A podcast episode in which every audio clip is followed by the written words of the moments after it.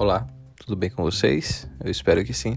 Está começando mais um podcast GeoMais. Hoje iremos aprender sobre urbanização. Como ocorre o processo de urbanização? O que é urbanização e crescimento urbano? Será que são a mesma coisa? Quais são os seus principais conceitos? Isso e muito mais iremos aprender agora em nosso podcast. Então vamos lá?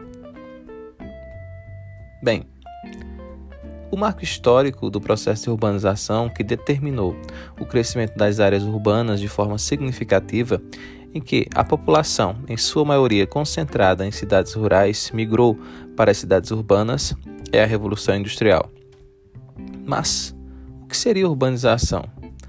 Muitos confundem a urbanização com o crescimento urbano também chamado de crescimento das cidades, que consiste na implementação de infraestruturas urbanas, como, por exemplo, asfaltamento, construções, saneamento básico e outros. Contudo, a urbanização é definida como o período em que a população urbana cresce mais do que a população do meio rural. A partir do advento da industrialização, o mundo passou a ter um grande crescimento urbano, necessitando de muita mão de obra, que inicialmente estava no campo, mas essa se transferiu para os centros urbanos, locais onde se encontravam as indústrias e o maior número de empregos. Esse seria o chamado fator atrativo de transformação da sociedade. Além da oferta de trabalho ter aumentado consideravelmente nas cidades, a Revolução Industrial foi decisiva para o processo de urbanização porque a partir dela a própria estrutura agrária foi completamente modificada, com a utilização de novas tecnologias e maquinários produzidos por essa indústria, o que proporcionou a mecanização do campo e a diminuição da necessidade de mão de obra. Com esse novo fator industrial, o êxodo rural, processo de migração do homem do campo para a cidade, aumentou consideravelmente e de maneira contínua, chegando ao ponto uh, de o planeta passar a se tornar um planeta urbano, com a maior parte da população mundial residindo nas cidades. Esses fatores são considerados fatores repulsivos, por se tratarem de situações que serviram para estimular a saída desses trabalhadores do campo. De forma mais precisa, podemos considerar os fatores repulsivos como a mecanização e utilização de tecnologias avançadas no campo, que demandou trabalhadores qualificados, mas diminuiu significativamente o quantitativo de empregos mais rudimentares, é bem verdade. Justamente o tipo de trabalho que mais empregava os trabalhadores rurais. Também o aumento dos latifúndios, que exerceram pressão nos pequenos agricultores que não tinham como competir com os grandes proprietários rurais, além dos baixos salários pagos aos trabalhadores. Esses foram fatores repulsivos. E o crescimento urbano nos países centrais e nos países periféricos? Como será que ocorreu?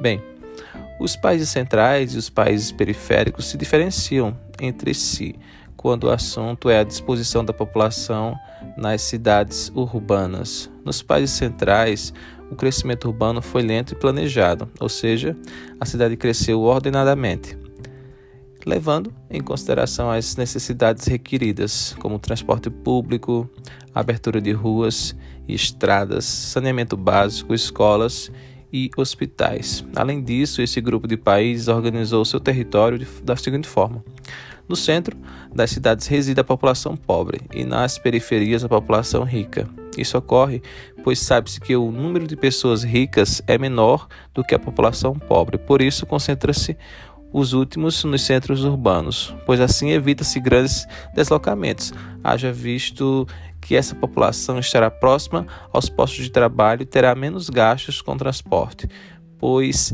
é que recebe salários menores. Já nos países pobres, o crescimento urbano se deu de forma rápida e desordenada, com a população rica se concentrando no centro das cidades, isto por status, pois é a área mais valorizada, obrigando assim o deslocamento da população pobre em direção ao centro das cidades para trabalhar, pois esse grupo reside nas periferias dessas cidades. Isso é, desdobra em trânsito caótico e em impactos urbanos como a favelização. E como será que se deu o processo de urbanização no Brasil?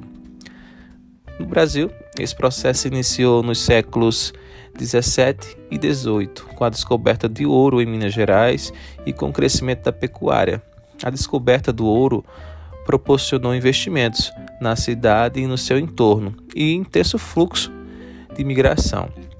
No século XIX, a produção do café foi responsável por manter esse movimento de crescimento no interior, principalmente no interior de São Paulo, e permitiu que novos fatores, como a construção de linhas férreas, portos, entre outros, aumentassem o número de centros urbanos e ofertas de serviços nas cidades.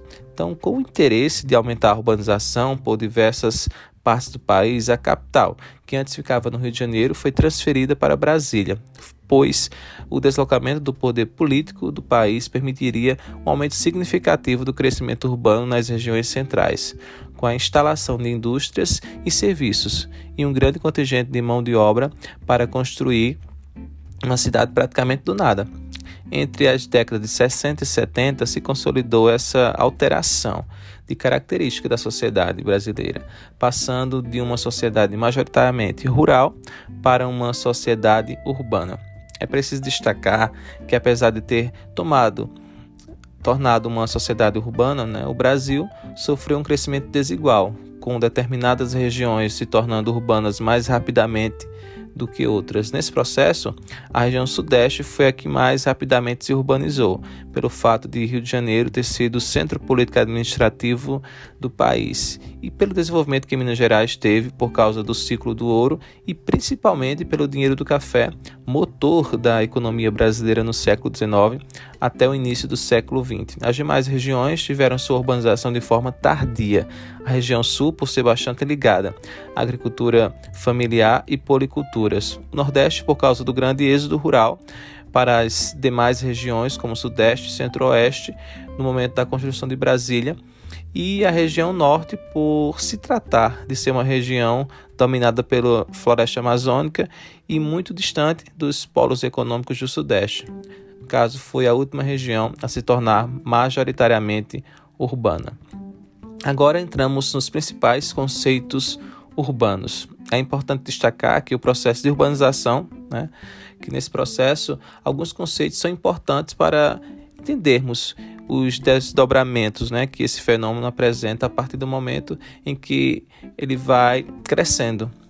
Dentre os principais conceitos, podemos destacar os seguintes: metrópoles. Você sabe o que é metrópole? São centros urbanos de grandes dimensões, podemos assim dizer, cidades que dispõem dos melhores equipamentos urbanos do país, a metrópole nacional, ou de uma região, metrópole regional. As metrópoles exercem grande influência das cidades menores que estão ao seu redor. Exemplos de metrópoles nacionais: Rio de Janeiro, São Paulo, Buenos Aires, e exemplos de metrópoles regionais: Recife, Belém, Vancouver.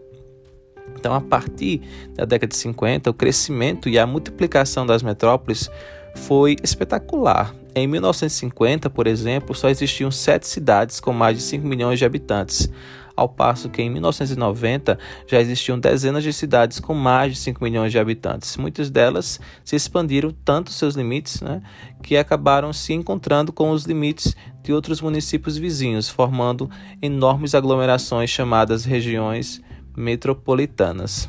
E o que seria agora? Região metropolitana.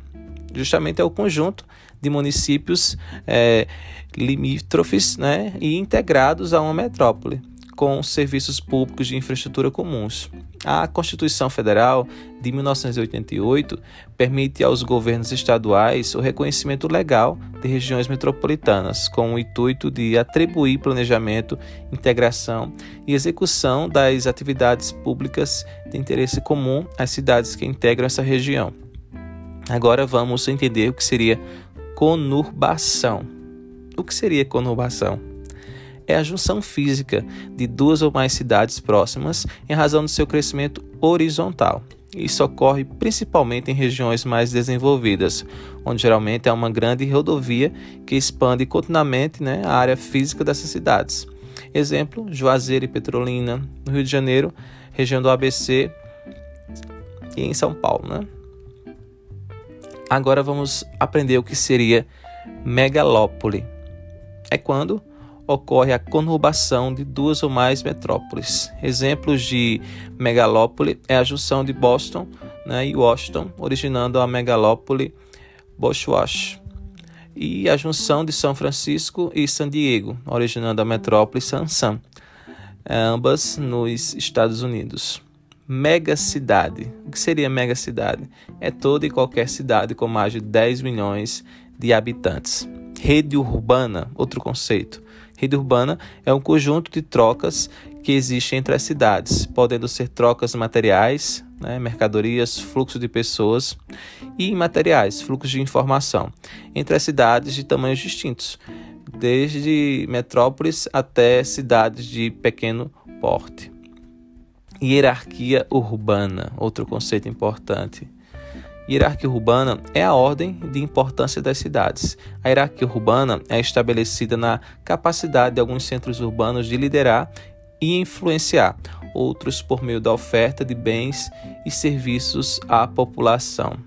Cidade global. O termo cidade global é recente no estudo das cidades. Ele é utilizado para fazer uma análise qualitativa das cidades, destacando a influência delas em partes distintas do mundo sobre os demais centros urbanos. Uma cidade global, portanto, caracteriza-se como uma metrópole, porém sua área de influência não é apenas uma região ou um país, mas parte considerável de nosso planeta. É por isso que as cidades globais também são denominadas metrópoles mundiais. As características utilizadas para considerar uma cidade como global são sede de grandes campanhas ou companhias, melhor dizendo, como conglomerados e multinacionais, essas grandes empresas, bolsa de valores que possua influência na economia mundial, grau sofisticado de serviços urbanos, setor de telecomunicações amplo e tecnologicamente avançado, centros universitários de pesquisa de alta tecnologia, diversidade e qualidade das redes internas de transporte, vias expressas, rodovias e transporte público, por exemplo, portos e aeroportos modernos que liguem a cidade a qualquer ponto do globo. Ok? Então, a partir dessas referências, foi possível destacar três níveis de cidades com aspectos próximos a esses citados: os grupos alfa, beta e gama, que têm a seguinte composição: Grupo alfa Cidades do primeiro nível de importância, como Londres, Nova York, Paris, Tóquio, Los Angeles, Chicago, Frankfurt, Milão, Hong Kong e Singapura. Grupo Beta, cidades de segundo nível de importância: São Francisco, Sydney, Toronto, Zurique, São Paulo, Cidade do México, Madrid, Bruxelas, Moscou e Seul. Perceba que no grupo Beta deixar São Paulo aí como cidades de segundo nível de importância. E o grupo Gama, que cidades de terceiro nível de importância: Osaka, Pequim, Boston, Washington, Amsterdã, Hamburgo, Dallas, Genebra, Xangai, Montreal, Roma, Estocolmo, Munique, eh, Barcelona, Berlim, entre outros. E aí, eh, esse foi um breve resumo sobre o conceito de urbanização, os pontos importantes né, que a gente pode destacar aqui nesse conteúdo tão vasto e tão rico. Então espero que vocês tenham gostado. Até o nosso próximo encontro.